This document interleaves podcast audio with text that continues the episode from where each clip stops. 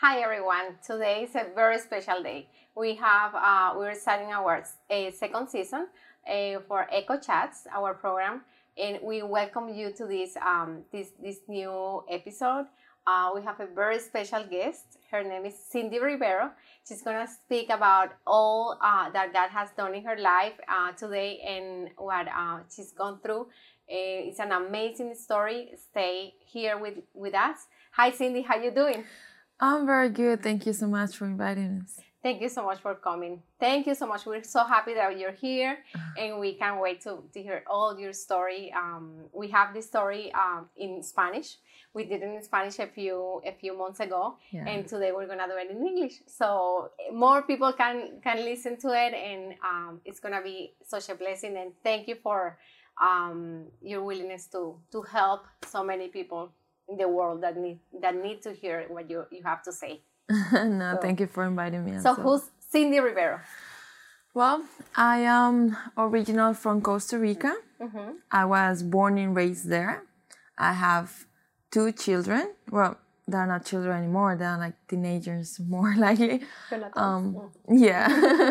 but um, I like simple stuff. Um, I like to exercise. Um, and I am very social. So I like to have a lot of friends and, you know, like do activities with them. Hmm. Wow.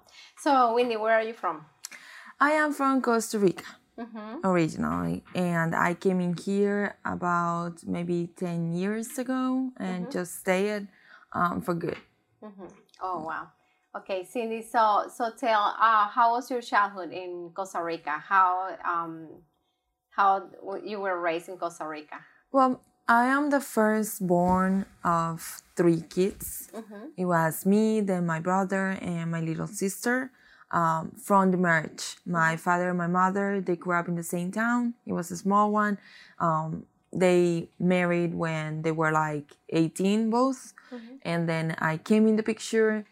Um, my father was well, both of them were very poor, and he was very violent, and so their marriage was very tumultuous. It was always in a constant fighting. He was always verbally abusing her, physically abusing her. And so I grew up always like trying to help my mother practically get into a medical facility. Um, that was like a weekend thing all the time. And by the time that I was six, they decided to divorce, which I was so happy. You were that. six. I was six years wow, old. you yeah. remember all that. Oh yeah, I remember when my mom came and uh, was talking to my brother and I, and she was like so sad. I remember she was so sad telling us, you know, and it was so hard for her to tell her uh, to tell us that she just got from signing the divorce. And when she finally said the words, uh, "We're not married anymore," I remember my brother and I just like jumping and being so happy. And she asking me why I was happy for for children um, you know for small children it, it was just simple. If you don't get along why are you together? So pretty much it was because i knew that some peace of mind was coming my way because of that. Um, my father didn't took it that way. So he still thought or felt that he, he possessed her somehow. So he continued to do her life just a miserable one Wow. for a long time. Wow. So so you so what happened when after they I mean after they got divorced, uh you were six and then you just we still continue living with her at her house until when I was like 10 years old. That's when um, my mother went to a beach. Um, she was like going to a family trip or something, and we were staying with her sister. Suddenly, my father appeared and asked us to go with him to eat pizza at Pizza Hut, and we never came back. Um, I know that there were like a lot of um, paperwork and things, you know, regarding the custody. Um, Wow. And so I never saw my mother again. It was like, uh, bye, auntie, I'm going for pizza. And we never, ever, ever came back. I knew my father had a girlfriend. So that day, um, instead of eating pizza, we went to her house and she had it a little baby, which I knew it was my sister. I was the only one knowing that uh, you know knowing that my father had it another daughter.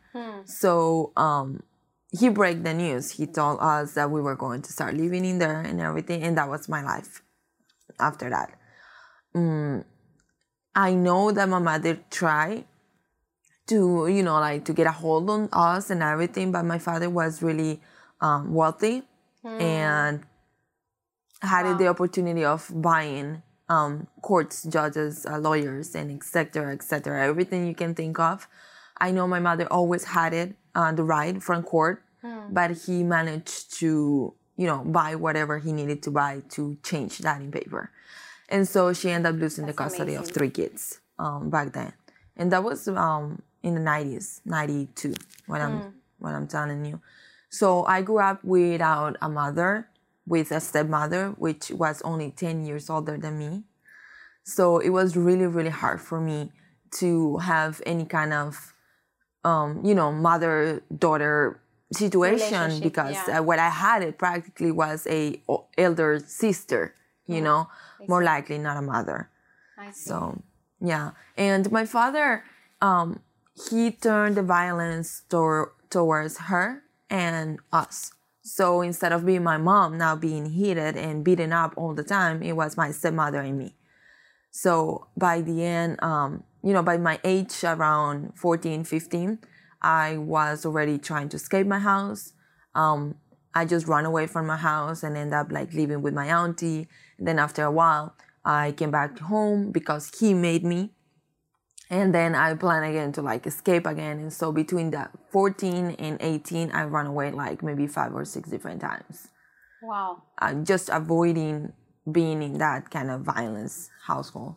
Wow. So you left when you were 18.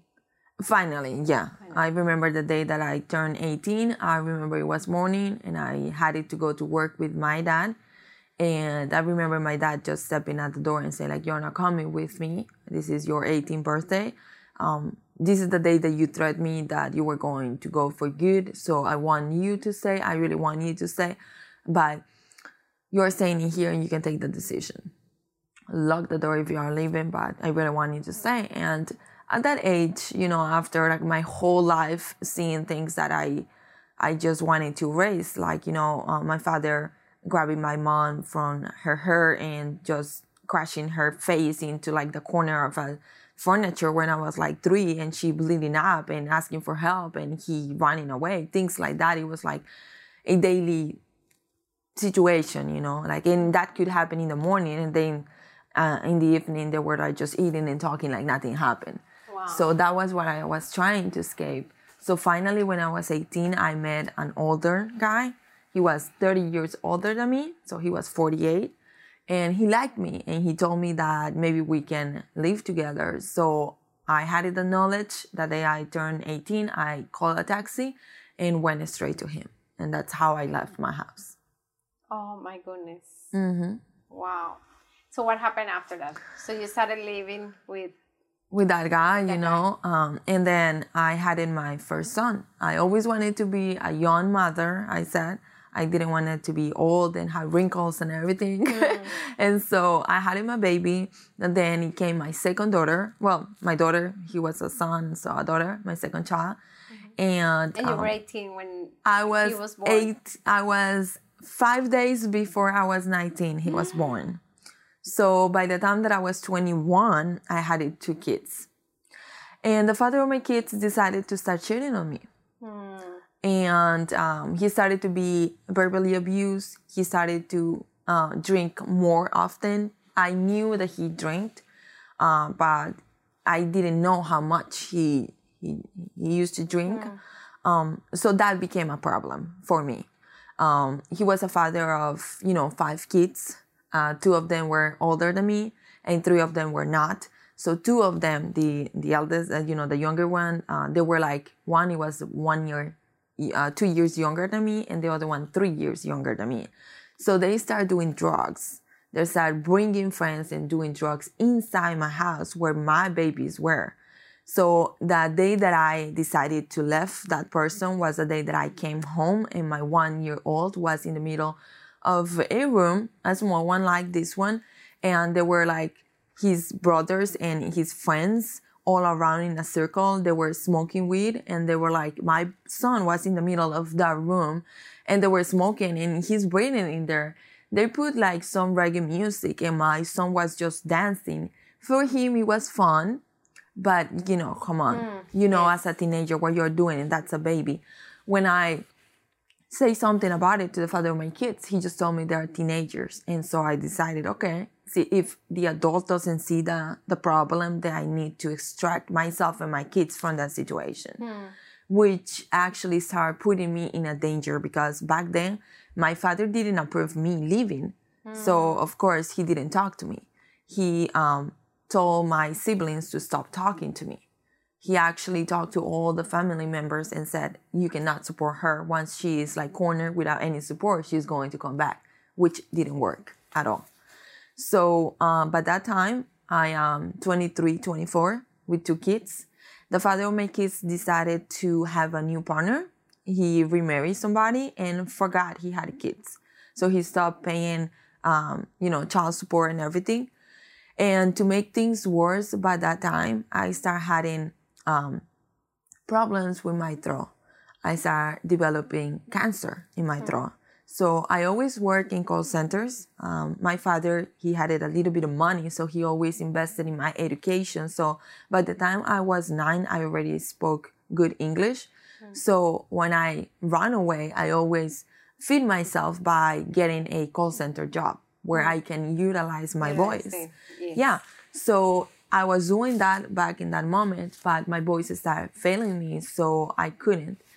I remember um, when I split up with the father of my kids, uh, meeting up a American girl at work, and um, when he started paying the alimony and everything, she started seeing my struggle, and she was from from here, from Florida, and she went to Costa Rica with a little bit of money, so she rented a house with like five bedrooms and three bathrooms just for her and the baby. And so when she saw how much I was you know, uh, struggling with the father of my kids and everything, she offered me to go in with her. So I took the help and everything because we used to work for months together. Mm. And after a while, she told me that she needed to come back to United States. When she told me that she had to go to United States, I didn't see anything weird, you know. And after a year, I remember setting up a Facebook account mm-hmm. in that moment because, you know, it was like the new best thing and blah blah blah. Mm. And so um, I'm always very private person. I don't like to put my stuff out there. Like I mean, I changed it already, but uh, back then I was like that, and so I was not really happy to like setting up an account, putting my pictures and things like that. But my boyfriend at the time, he was like into it, and he made me do one. After like three days, my friend, that American girl that I told you, um, send me a friend request. And so I accepted. I knew who was it, so it's no danger. And I told her, you know, what was going on with my life. Mm-hmm. I told her that I was struggling with cancer and that the father of my kids, who she knew perfectly because we lived we lived that together for around maybe four years, um, was not paying any money and everything. She already knew how much is, you know, to live in Costa Rica and everything. Mm-hmm. Um, so she just told me that her mother-in-law, she was living with her mother-in-law, but she was having a really good job mm-hmm. and her husband too. And that she was planning to take the whole family um, to New York for the New Year um, evening. And so she was planning to go 10, 10 days there. Mm-hmm. She was looking for a babysitter and she was willing to pay a thousand dollars. She said, let me talk to her and I'll pay you the flight ticket so you can have that money and a thousand dollars back back then we're talking about maybe um 10 years ago yeah 2010 it was a lot of money. Mm. that will help me to catch up with all my stuff and maybe survive two more months. Mm. so i took it. I knew the person it was safe i just took it. Um and then i came in here back in 2010 december. 2010 wow. Yeah. And when I arrived at the airport, my friend was nowhere in there. After two hours, I was just thinking, okay, um, something happened, but I don't know anybody. I call her, she never picked up the phone. Um, and suddenly, I start hitting somebody, like a woman calling my name. And I remember I look at it and I didn't recognize, but the closer she came, then I start recognizing her as uh, my friend's mother-in-law. She mm. came and visited like twice or three times mm. where we were living together. So I remember she started telling me like, "Hey, you are making me lose uh, money and time, and I do not appreciate that because I'm making your friend a favor, which I'm making you a favor. So start working." And when you are raised in a violent household, um, an environment, you become a person who evade situations. You do not question things. Mm. Um, you might question in your mind, but you don't verbalize it. You just go along because something can happen. You know, mm. like I remember so many times I asked my dad why this thing, and instead of words explanation, you know, like some kind of explanation, I received like a slap. So I did not ask anything to that person. I just start walking behind her, and I put myself in her car and everything, and we start uh, driving we start passing the roundabout for like three times. And I remember I told her that she might be lost because that was like the third, or fourth time that we passed that specific roundabout. And I remember a soldier on um, like riding a horse and the horse was like like jumping or something kind of mm. statue. And in that specific moment, she got like two notifications on her phone. She looked at them and then she passed it to me. She said like, "Oh, we are not lost." And I was just waiting for this. This is for you. Your friend is not in here because she has not she has no face to tell you why you are in here. Yeah. I don't need a babysitter. And if I need a babysitter, there's people in here who still study for being a teacher and there's a lot of teachers so they end up actually taking babysitter jobs. So i can get somebody with more education or education at all and pay them that, that money. I would not um, put my kids under a stranger that comes from another country. Like come on don't be don't don't be that naive. Um, you are here to entertain my friends. And these pictures that you are seeing those are taken from my friends in costa rica so you're going to do what I'm telling you. You're going to shut up if you want them to be safe and sound. Hmm.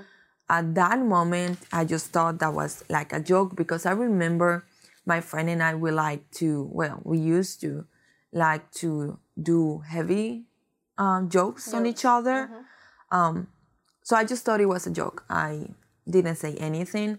Uh, but then as, uh, another message came, and back in that moment, I was about to marry my ex fiance. Mm-hmm. And so it was a picture of him.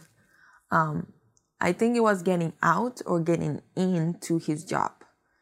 And that's what she told me, like, it's for real. But that moment we were already like parking in a in a apartment complex and I took my my luggage and I came inside the room and everything, expecting my friend to be there, but she wasn't in there um, she told me to come into the room and put my my suitcase in there. Uh, when she opened the door, I remember it was dark, but at the corner, at the right corner, it was like a lamp with a red light, and it was everything was so dark. She went to the to the closet, and the closet was full of lingerie and high heels and things like that. And suddenly, she just started taking all of my clothes off and she passed me high heels and she started telling me that I was there to please her friends sexually and that they were going to give me money that I needed to put my hand um, like this and get the money. And then I had to leave the room and go to the kitchen where she was always going to be hiding inside the pantry. Like I was, I was coming from Costa Rica, so I didn't even know what a pantry was. Hmm. And so I was so disoriented back in that second. And um, I remember she just undressed me, and in that very moment, uh, the door, uh, somebody knocked the door, and she told me that that was her friend. And she just like grabbed me and dragged me to the door, and she opened the door, and then this person came in, and She told him, This is the new one, go ahead. And he grabbed me and just bring me to the room. He closed the door and he told me that he is what is called the breaker. So he explained to me that this person, um, my friend's mother-in-law, was a businesswoman. That it was somebody that I needed to be careful what I did or don't do.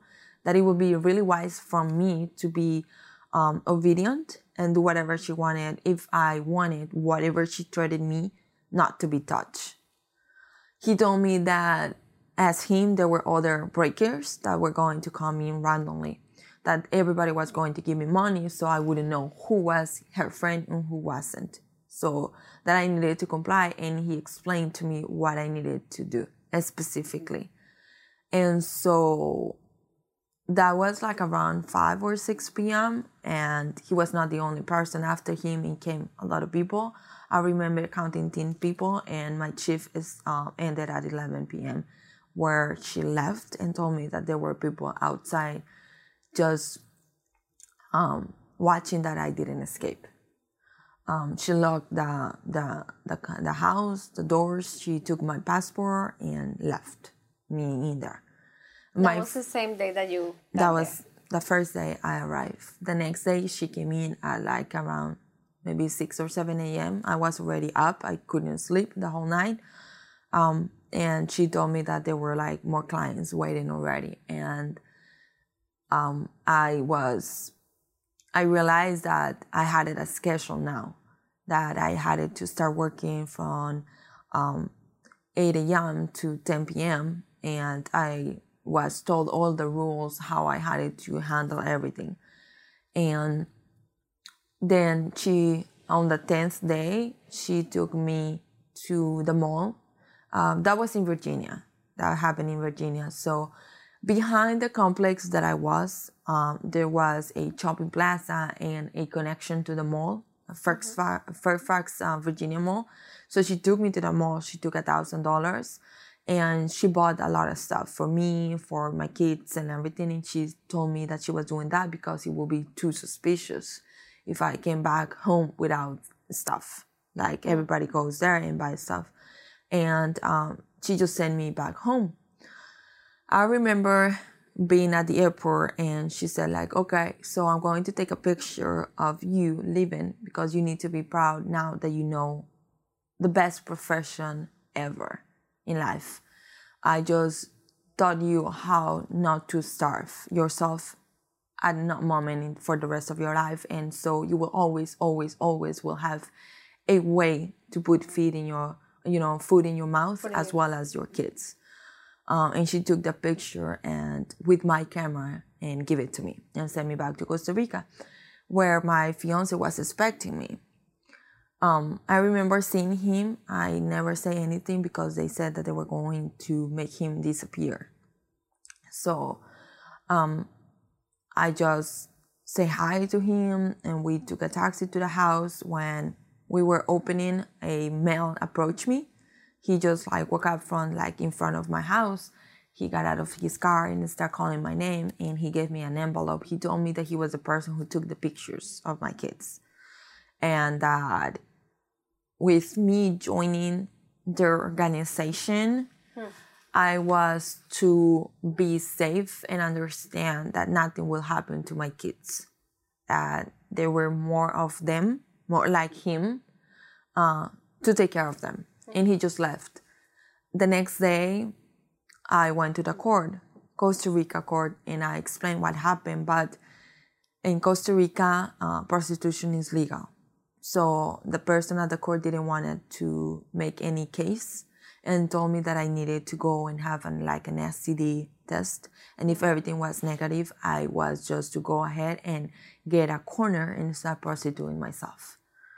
Um, he did that in front of a lot of people. He raised his voice, kind of like making an example out of.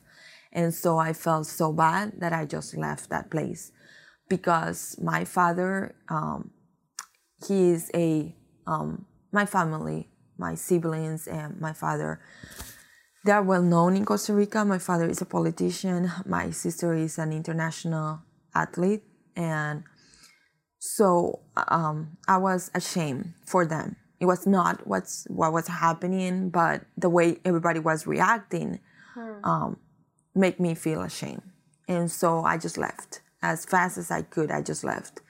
And so that makes me think that what she told me back in that apartment when she was telling me before the first smell came in, she told me, now you have to understand something like you are a prostitute, but I am not.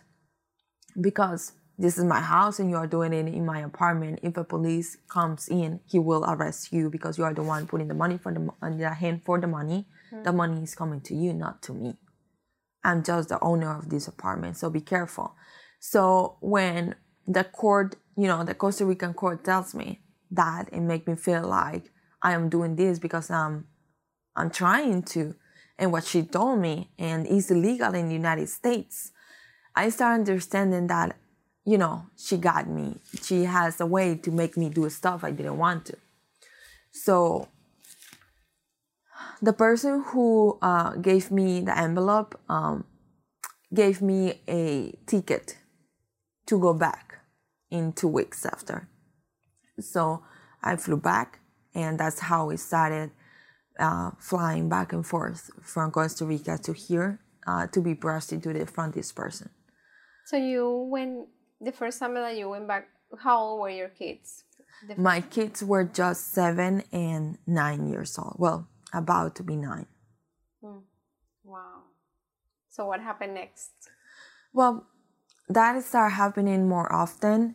Um, so the father of my kids start started to um, opening, um, you know, custody fights and battles and everything. So I was in the middle of uh, flying back and forth, you know, forced to being prostituted, um, seeing random males all over, like following me with cards and everything. They were always following me when I was in Costa Rica, which is really scary. Um, and then he started all these processes. So he was really malicious the way he did it. Um, so one day when I was in here, he just took the kids, and um, by that moment I was already married to my fiance, and so um, one day I just received a call and said like the door was open, and the kids are not in here. Their cell phones are in here. Everything is in here, but they are not in here. So I was in a hotel with my trafficker, and I just thought that my trafficker finally took them. And so I remember just losing my mind. I remember fainting and everything. Um, I took a flight to Costa Rica just to find out that the father of my kids took my kids. And that was the last day I saw my kids. Um, I Did you see them when you went back, or I saw them um, for the first time I was trafficked for about four more months. That was how long it took for my trafficker to actually start messing up my life um, to the point that the father of my kids actually took them, my kids away. She started to send uh, naked pictures of me that she took and make me post for ads for selling me uh, to my family members, to my kids, to their school, to the father of my kids. And so he knew that something weird was happening. And so he finally took the kids. I tried to fight for the custody for a long time, but the more I fight it, the worse my trafficking situation got the it more, yes, she started telling me that I didn't need my kids to be with me and start trafficking for longer time and for more hours. And so I end up just giving up the custody of my kids because of the threats. They start saying, like, what if you one day don't even know where they are, or the father of the kids know where they are? What if the one day they just disappear? So I just um, start thinking if I don't have kids, then there's no threats. And somehow one day I'm going to be able to just escape or I'm going to die and that's it. But if I'm in the picture with my kids, I am in danger with them and they will be in danger. So I decided to just go talk to the judge in that moment and I I didn't say what was happening to me. I just told her like listen, um, this is insane. My kids are not even in school. It's almost a year after, and the father is um, not sending them to school. So I want to give up the custody to them. They didn't ask much, you know, so it was easier to do it that way to actually explain what was going on. And after that, I was just all my traffickers. Like it was, she just got me completely. So I started getting rebellious towards her um, because I already lost my kids. I lost my husband. I had to divorce him. So what's there for living, you know? I start asking every client, I start telling them that I was against my will and that I needed help. And I start asking them to please call 911 or tell the police. They can do it anonymously and everything, but they never did. One day, um, my trafficker just came and started screaming at me and started telling me that I was asking for help and that I was very naive thinking that she was not going to find out. Um, the breakers that I was um, saying about before, mm-hmm. um, she sent one that I didn't know. And so when I asked for help, he went and told her. Um, the incentivation into like telling them it was because with him telling her what I was asking for, he got like a whole month of free sex. So for them, it was easier to say stuff. Plus, he added things that I never said. It make it worse. So she beat me up and she put me on the streets and then she flew me to Tampa. And from them, she told me that I was going to be working in a hotel under my friend's supervision and that if I keep going on my behavior, I was going to be set up on the streets where they were going to drug me and I was going to be a street worker. So I stopped. I never ever went against their will after that, ever. Um, after two and a half years uh, working in a hotel, I was arrested. I remember um, my traffickers, uh, my friend, um, she was uh, the one who started to make the appointments, to put the ads and everything. I was not allowed to use the phone or nothing. They opened an account Your with friend, that, that one that from brought yeah that one. She was in charge of me after when the beat up and I started asking people, you know, that I was there against my will. They flew me to Costa, to to Tampa, and I was to work in hotels under her supervision because the house where I was at it was in Virginia, and so I was not the only person in there there were several of you know several women. So my trafficker stayed in there and she set up a second house per se which was a hotel. Hmm. and so my friend was the one placing the ads was the one um, in charge of me. She got my passport and went to bank of america which you can open uh, a bank account with just the passport. And she opened out one for me and then she started doing everything under my name because if I get um, arrested, all proofs will be on my name, so no one gets affected. And they just saw me as their threat with the police because I was asking for help. Yeah. And so after like a year of being working in hotels, I remember um, the way that we work is I started at 8 a.m. at lunch between 12 12.30 in 1 she took all the money we made and then she deposited in the bank and then whatever i made until 10 a.m at uh, 10 p.m she just like go super quick to the bank and deposit again. So one morning i was working and she was setting me up for like i don't know take clients. When i finished them we're supposed to just go get something to eat and deposit the money. And somebody else called um, but that moment, I had it already like a year and a half working in a hotel. So we just placed the ad for people we used to know because there were a lot of arrestments um, in the area. Mm. So that's why the traffickers uh, said it's a hot spot because there is a lot of police. So avoiding arrestments, uh, we only work with people we knew. Clients, there were regulars that were already screened, that already paid, and you know others, um, other you know, uh, escorts or prostitutes from the area knew about them.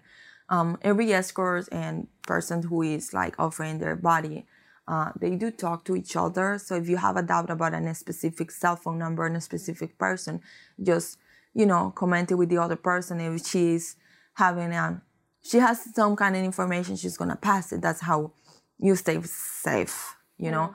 And so she got greedy, and a person started saying like, "No, I have the money right now. I have the money right now." So she told me like, "Stay here, see him, and I'll go into deposit the money." Well, it turned out that was an undercover, so I got arrested. Um, and I went to jail, or I was supposed to go to jail. They take me to the, you know, the police station when they put you in and everything. They dress me and everything, and um, when I started uh, with them being traffic, I remember they saying, "You don't say anything about us if a police comes in. After we know you shut up and did not say anything, we will pay your bail and we will bail you out, so you get out." So I did not say anything at all and it was like hours and hours and hours. And after eight and hours, I was no one claimed any bailment for me. So I finally talked to a police officer and I was like, "Hey, what's going on?" And she's like, "Oh, you're going to jail." But um, I got it some money under a TV that she forgot because she was in a rush. So um, they found that money, and the police uh, mail told me like, "Well, you." it's only 250 and you had it like $800 already and i'm thinking like how i have $800 and he said like under the tv your secret spot and i'm thinking oh my god she forgot the money and then i said oh bail myself. Well bail me out. And then they processed the whole thing. I got out and uh, she was in the hotel in the room. When i got into the hotel she was there and she's like what are you doing in here? And I told her like, "What are you doing in here?" Um, she told me like, "Oh, I was going to bail you out tomorrow so you can learn the lesson and be more careful the next day." And so there's um there's a point when you understand that even when you comply with people, they want more from you and they really don't care about you. So that started getting into my head and I started getting a lot of depressed. I divorced my ex-husband and um, I married somebody else against their will. And I started doing everything they didn't want me, but that get me in trouble. That get other victims, other women that were trafficked in the same position, uh, in trouble as well. Um, I tried suicide um, several times, which bought me time per se when I tried to kill myself that day because I was bleeding and everything. They took me to the hospital. When you try to kill yourself, you are ba- Baker acted. So you cannot get out of the hospital once they do a stitches or anything like that. They have to put you into the medic, uh, you know, the mental aisle and everything to see what's going on with you. I never say anything, even though they were asking, because when I went to jail, nothing happened, nothing changed. So I was still afraid. My kids were not with me, but they knew where they were. So I didn't want to expose them. So I never say anything. But I try to kill myself different times. And so I changed it from my place where I went to live with my uh, my my new husband to Florida uh, for good. So my trafficking time it was only like a month every two months, and then it changed it for every almost day every day. Like they just gave me the weekend off, and they just gave me a quota because I was arrested. They were saying like, now we're not going to be with you if you don't comply with the money at the moment that we tell you. We are sending naked photos of you to that channel where we'll be exposed like we did with another victim before, years before. And so whenever they tell me they needed the money and how much they needed, it was always there. I always comply. Um, and the last time I tried suicide, I actually almost did it. So I spent almost a month in the hospital. And um, that's talking to a male nurse. That's how I find out about human trafficking. He was telling me that he remembered me from another hospitalization in another uh, county. He said, I moved here like three years later, and now I see you with 20, 30 pounds less. Um, you are a skeleton, like you barely speak. Um, you don't even look at people on the eye. Um, but the first time I met you, you were way different. What's going on with you? Like, they don't know you, but I do have history with you. And so he started doing a research on if this was the second time, because I lied when I got in. Um, he found out that it was my fifth time. So he started talking to my psychiatric, and they said, like, no, you're not getting out of here until we figure out what's going on, really. Mm. So one day that I couldn't sleep, I remember that he told me that he went to a um um like um, a speech or something in his college for extra credits mm-hmm. and they were talking about, about modern slavery so i remember i was like tired but i needed to let him um, talk to me so he can know that i was socializing. Mm. And so I was listening to everything he was saying. And then I remember just crying because everything he was saying, he was just describing my life. He was, he was like, he knew me.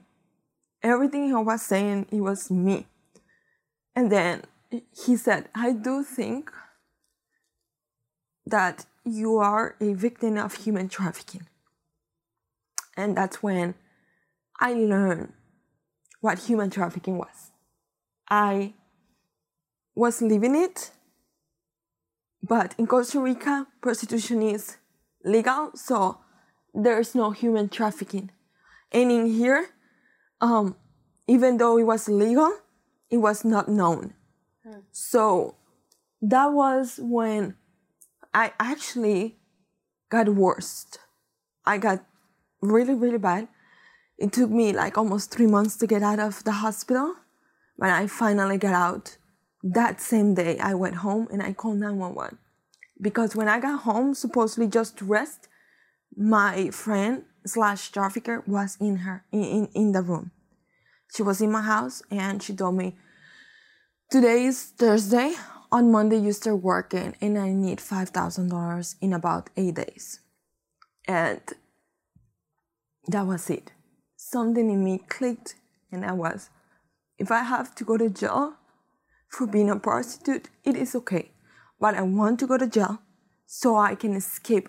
They're not gonna wait for me, um, for me to get out and keep trafficking. I don't think so.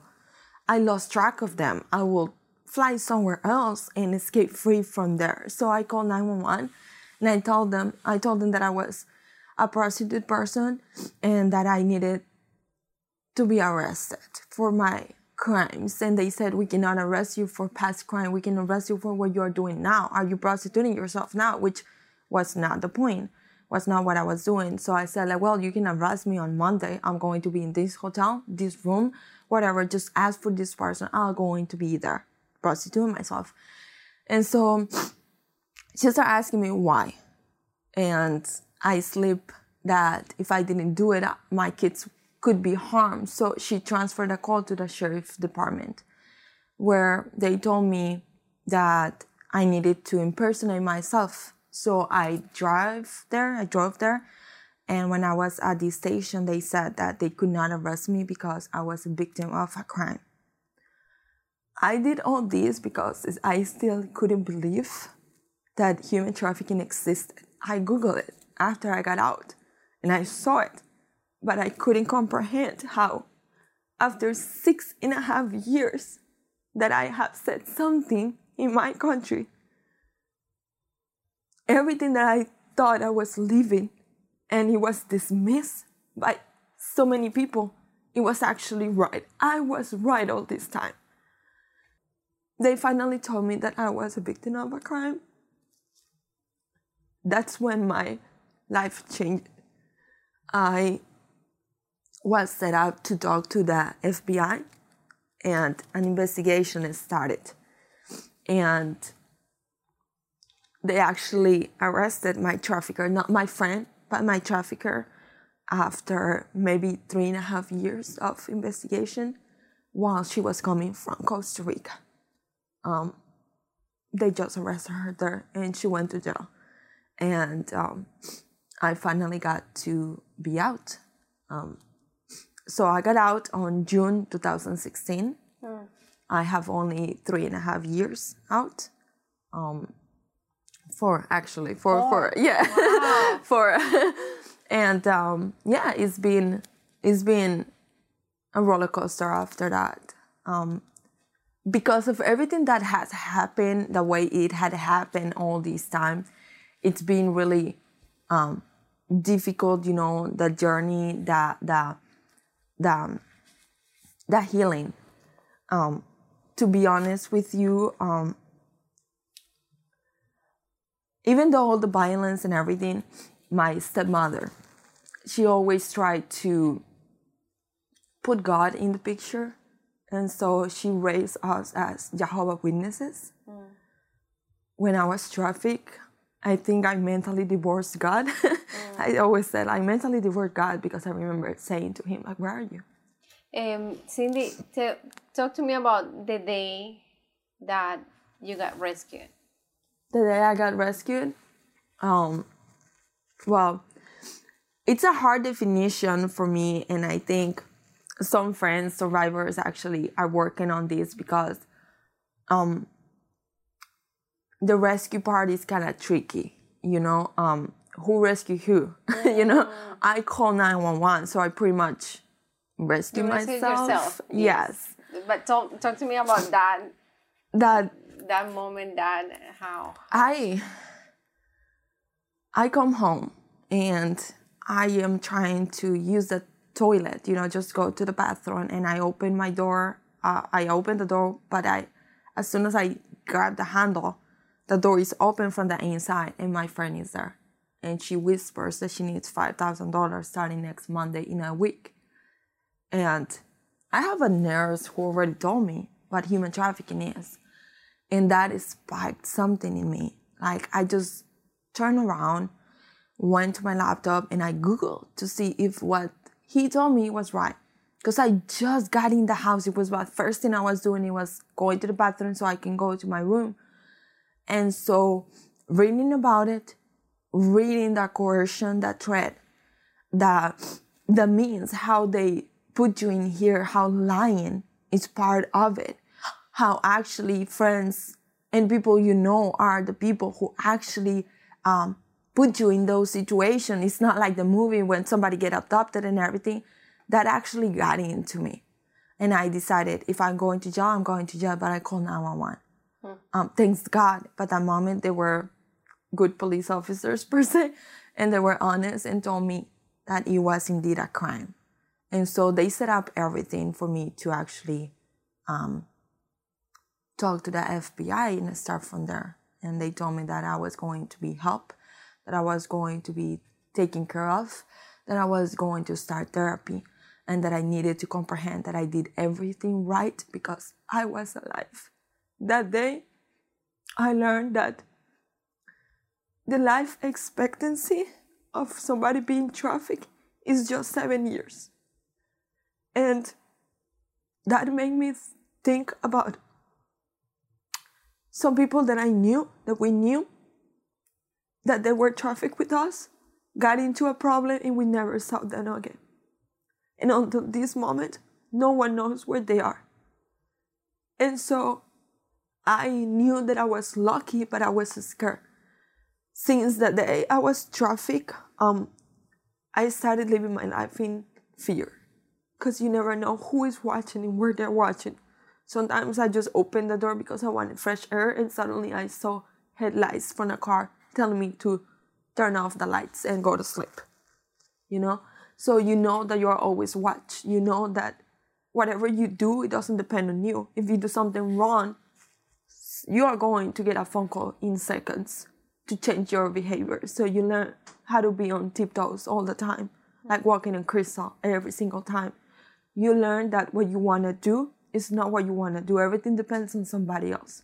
I couldn't even eat between 8 a.m. to 10 p.m. If I am hungry, I had to suck it up because we needed to maintain a um, image for the clients in order for my trafficker to get her money. That was all we were doing in there, just producing money. Wow. No. So what happened after um, all that? After me being rescued, well, been rescued. once the investigation started, um, the government set up therapy for me. Um, they needed to assess how I was mentally and who else were under my traffickers, mm. uh, everything. So I started going to the therapy and everything, and after a while, um, I didn't like the government therapies, mm. so I switched to a nonprofit, and that nonprofit was a Christian-based mm. um, therapy. After maybe nine months or something like that, they start talking to me regarding um, going back to church, which it was like a no-no for me at the beginning because once again I I felt like I divorced God while I was being trafficked. I, so you went to through th- therapy for nine months, and then they invited you to, to go to attend church. Yeah, they invited me to start looking up for, you know, my roots, and so um, I had it. Um, another person that I met during that therapy is that she was attended um, a Christian-based um, church in Spanish. Hmm. So she told me like maybe that would be easier for you, kind of reconnecting like that way. And I told her no. I told her like, are you insane? Like, what kind of God are you thinking? Like, you have been trafficked. What God are you thinking about? Like, what are you talking about? Like the same God you're talking about was the same same God who allowed you to be raped for such many years. You are crazy. But she never gave up. I remember like after two years, she kept inviting me.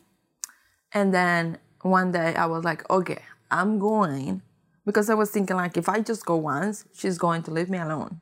Mm. so I went in there and I fell in love with the church. I loved um, the pastor. I loved the community. I liked how anybody was judging. I liked how they were in their own stuff. It was just so cozy and everything that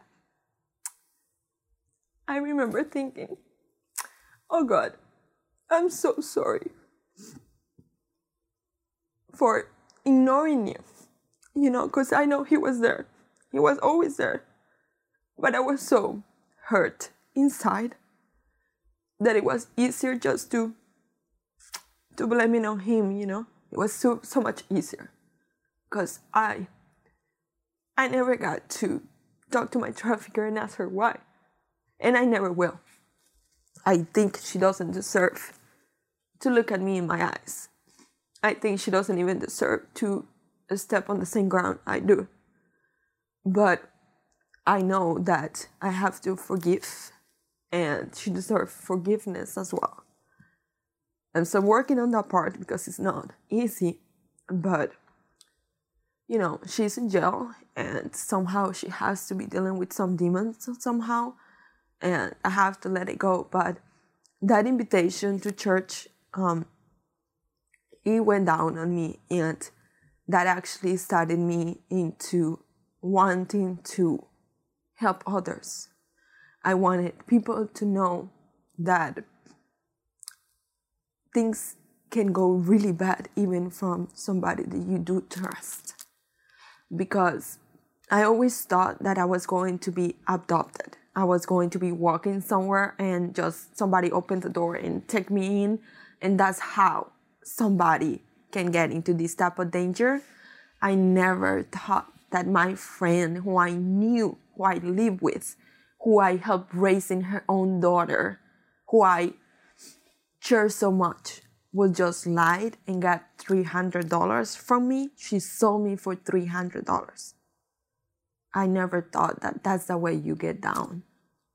So I started going to church. I started healing. I started making my peace with God. And I decided that I wanted to give back to the community.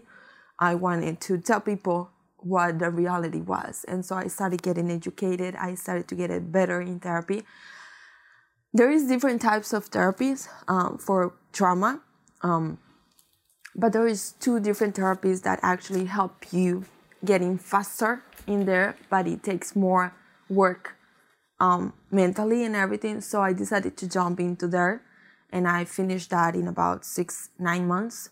So I can start talking about what happened to me more more easier, let's say, in an easier manner. And so I decided to go public and start being an advocate for human trafficking survivors, for the community, and for specific agencies like the police, for fire uh, fighters, for the hospitals. You know, are very important um, um, institutions that can help and that um, have the ability of actually determine who is in danger, who can possibly be a a, a victim to step in and help. So after I finished my therapy and after being out, um, three years ago, I started to advocate for a lot of people who are still in it and for the ones who are out to understand that what they're passing through, how they're feeling today, and how they feel tomorrow, even though it's not the same, is pretty normal. And that's the road they have to walk. That is not going to change, but is there, like we say now, the new normal. Um, I'm liking a lot the mask and everything, you know, this COVID time, because it helps a lot of survivors to kind of like picture a new normal and that makes them go easily into understanding that what happened to us is the past and even though it's not our future is the new normal that is okay to feel good one day and bad two hours after or maybe five minutes after mm-hmm. it is just okay to feel like that and i help them understanding that god has been there all the way they are alive because god has been there with them mm. I'm alive because God allowed it. This nurse changed his job because I needed him. Everything is aligned. Everything. We might not understand why things are the way are happening, but God knows. And Yes. I believe that He never puts us in something we cannot go through. Hmm. And when we think, why, why, why? Well, sometimes it's long after you will understand why. Now I understand that what happens to me happens to a lot of immigrants, happens to a lot of people who just trust someone that has another agenda towards you. So I just dedicate now my life to educate people so that doesn't happen to them. Just to lower the odds for those. Wow, Cindy. So what are you doing that now? What um now that you have that in your heart, uh, that God put that in your heart to help other people? What are you doing? What um, um you teach, you educate. Um, So how do you do it? So um, I go and talk publicly in uh, churches, in schools, middle schools, high school, even colleges about the dangers, about how you are groomed, who groom you, how do they look like, what do they say, um, what are they looking for? Because when you know a person is coming with these questions, with this attitude, and is only focusing in this part of your life, okay, the light bulb lights, Like um, yeah, like a red flag, and so they can avoid all that happened to me. So my mission is to talk to as many people I can. So when somebody, for example, a member of a church, um, believes in this message and want to share it to the community um, in this church, he can go to the pastor, he can go to you know whoever he needs to and say like, listen, I think we all will benefit from this. They contact me and I go and I share my story so they can know. And with doing this, it's as easy as just sharing your story. But it's so funny because every single time, there's no, none one time that I have spoken that I have people uh, waiting for me to tell me, you know, that happened to me too. Something similar happened to my sister. Something similar happened to my mother. amazing. Amazing. So um, I share my story because I cannot change what happened to me, but I can give you the tools so that doesn't happen to you or your kids or the people you know. What are the red flags that you share with um, with people when you go to those um, Well, places? Yeah. Um, for example, when we are talking to youth, and when I say youth, I'm talking about anybody be, uh, being 25 and younger. There's different sections. So I always say when you are talking to a kindergarten to, you know, um, um, elementary, Elementary, yes. so you need to tell them that there is good people and bad people, and that there is private parts, and that whatever a sw- swimsuit covers, no one can see or touch mm-hmm. unless it's a doctor with your parents' presence or is your parent. And that if you don't want to kiss or say hi or hug somebody, you don't have to. I always advocate for parents not to make their kids to hug a friend or a stranger or even an uncle or a cousin or long distant person because we have a sixth sense and that sixth sense is God talking to us. And we need to start listening more to that sixth sense, to our parents trying to make us being social and to follow uh, society protocols of Yes. just be friendly. You never know. And that's exactly how people groom families. A perpetrator is not only going to groom a kid, is going to groom the family possibly. So they can trust him. So when the kid actually talks and says something, they will shatter the kid and punish the kid so he get get along with that. Once they do that, the perpetrator has more um, power over those kids because he's gonna say, I told you so, and that happens. Now you're gonna do more for me because now I'm going to tell them to punish you more. That happened to me when I was a child. I didn't even remember that. I remember that through therapy. My mother and my father, when they were going through the divorce, my mother had an elder brother. She was like the fifth or the sixth kid. And so she relied on the eldest.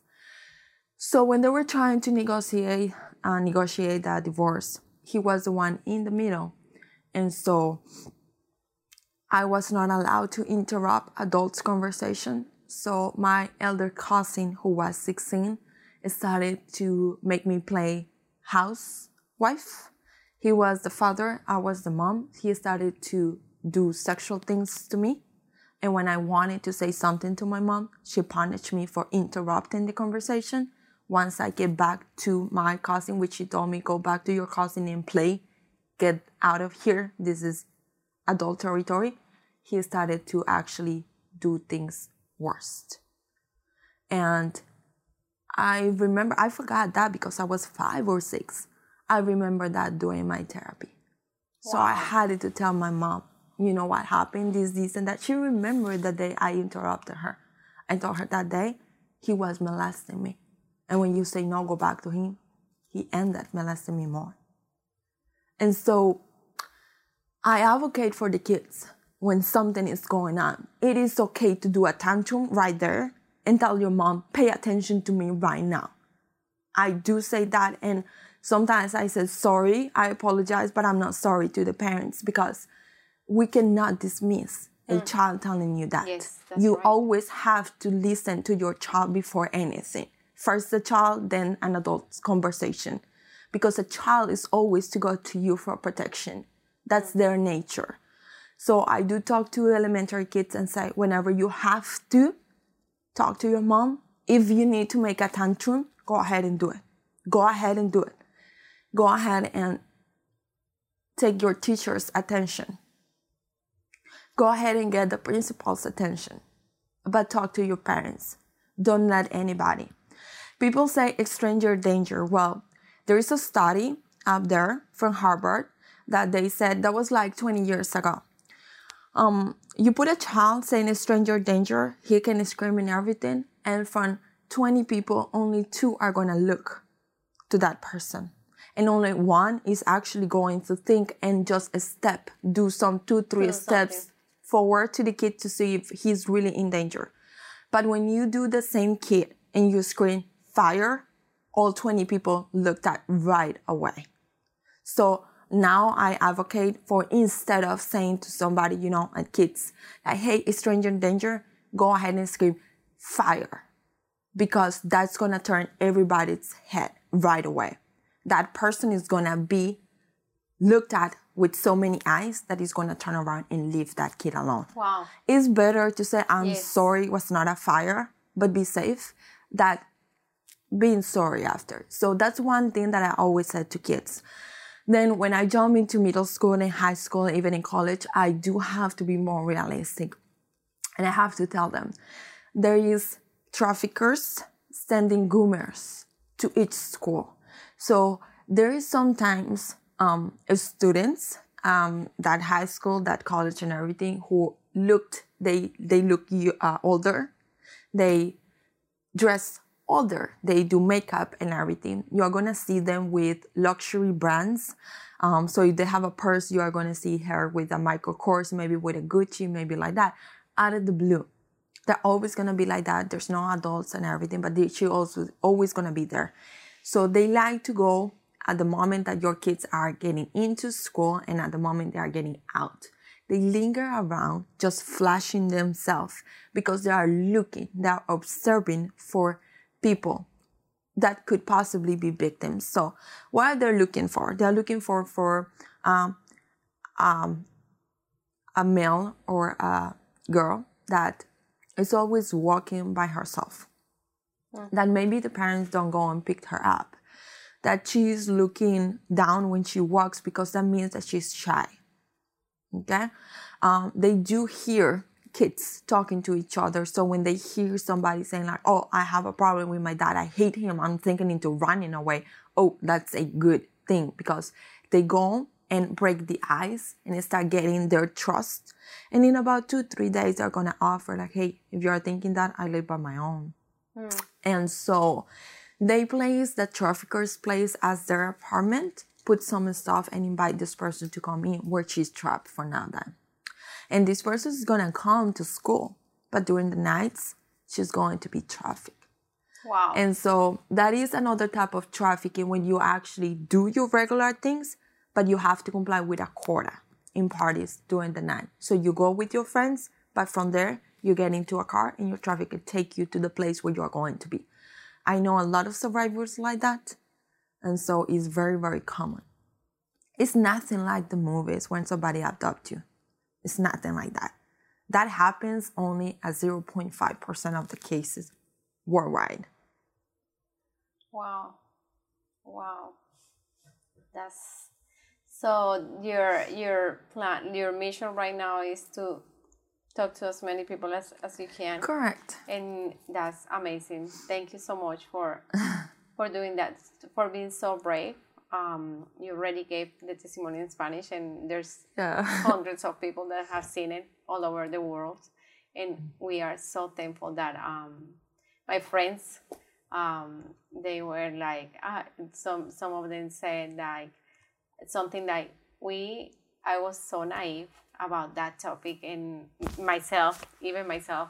Um, and they were like, I, oh, we're so naive. And now, I mean, I have friends that have girls, like teenagers, and they're like, she, I mean, one of them where she was like, I was so, like, when I listened to that story, I was like, I, now I think different.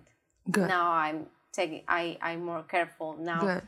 because before I was like, so, like, Because you, you don't think, you know, you're a Christian and you think that you are doing everything right. And then you don't allow your kids to like do certain things and you think they're all right. But you are not with them 24 7. You have to let them go to school. And traffickers are preying right there at school.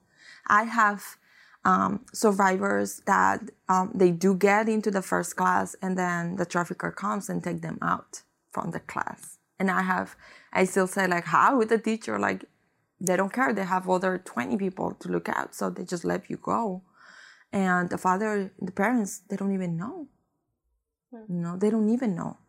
So it's, it's really danger. And so uh, a couple months ago, I decided to try to put myself more out there and I started a podcast. And so now I have this podcast who um, is aired um, every. Monday. I love it. Thank you. but um, I bring survivors um, to talk about their stories because it's not just like it's not like a math formula. You know, two plus two equals four or three plus one equals four.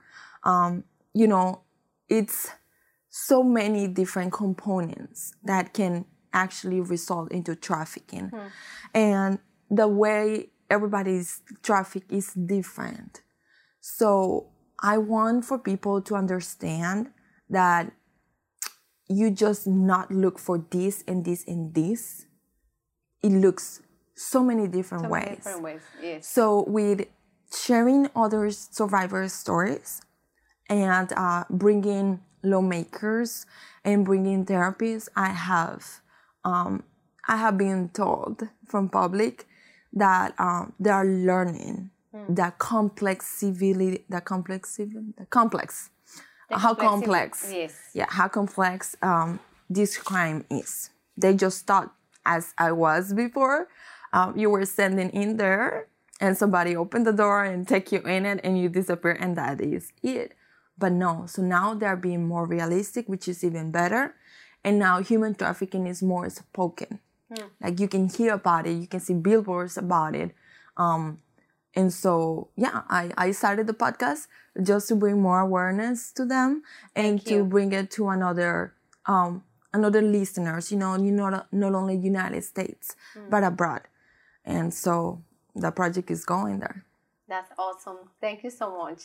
Thank you so much. Do you have anything to say?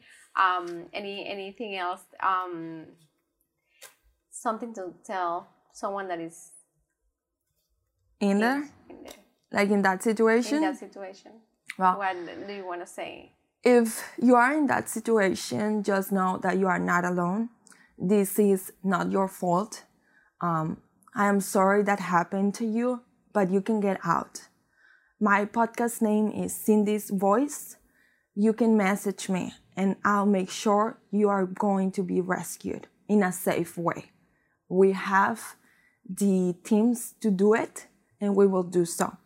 If you think that this is it and there's no tomorrow, I can tell you I have thought the same. And there is tomorrow.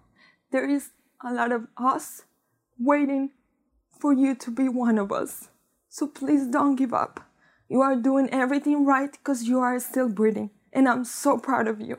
I hope to meet you really, really soon. Thank you, Cindy. Thank you so much. You're welcome and thank you for the invitation. I'm a crier.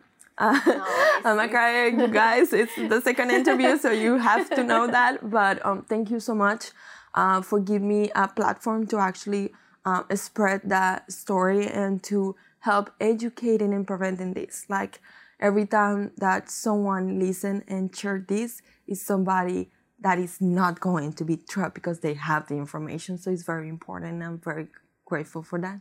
Thank you, thank you. So if someone is um someone is getting those threats now, what do they have to do? What do they like? What do they do? Well, Where do they go? they can they can call 911 and they are going to take care of you because now they are trained and if not you can uh, text um, the hotline i'm going to give it to you so you can put it uh, in the under yes, yes, the the hotline um, you can text and that is going to be a rescue call pretty much they will forward that information for to an agency that will work for you and not put you in danger. But you can text that, or you can give us a call, or you can text me um, over Instagram or Facebook on Cindy's Voice podcast, and I'll arrange something for you to be rescued. Um, don't put yourself out there. If you text us, text and delete for you to be safe. But um, there's a lot of agencies right now doing rescue. so you don't have to be trapped. There's always uh, an exit. Just be patient, and you're going to be out. Once you're out, we have all the tools to help you out to get better, recover your life, and get into therapy for a better future. Amen. Yes. Thank you so much, Cindy. Oh, Thank you're you. welcome. I'm so happy that um that I know I know that thousands are gonna listen to this yes. and, and we're gonna it, it's, you're making a difference. Thank you for again for being so brave and for educating us moms and and thank you. And I I pray that you just keep going. Don't give up. Just keep going no matter what. No Just matter keep what. going no matter what because you're making a difference. Um, the enemy is not happy, and Yes. um, even just just keep keep walking, keep walking, and anything that we can help. Yeah, thank um, you. um, anything that we can serve um, in your ministry because this is a ministry. Yeah. and you're you're helping people to to get free Yeah. emotionally and spiritually and physically. So so that's huge. That's um God um is gonna use you even more. I hope and I'm all for it. Yes. Now, see, now my conversations are different. um, years ago, it was like, why, why you have to put me in here, and blah blah blah. Now it's like, God, please bring anybody to me. You know, I'm going to help them. Like, please, God, put those thoughts. Like, please, just like, let me get to them. You know.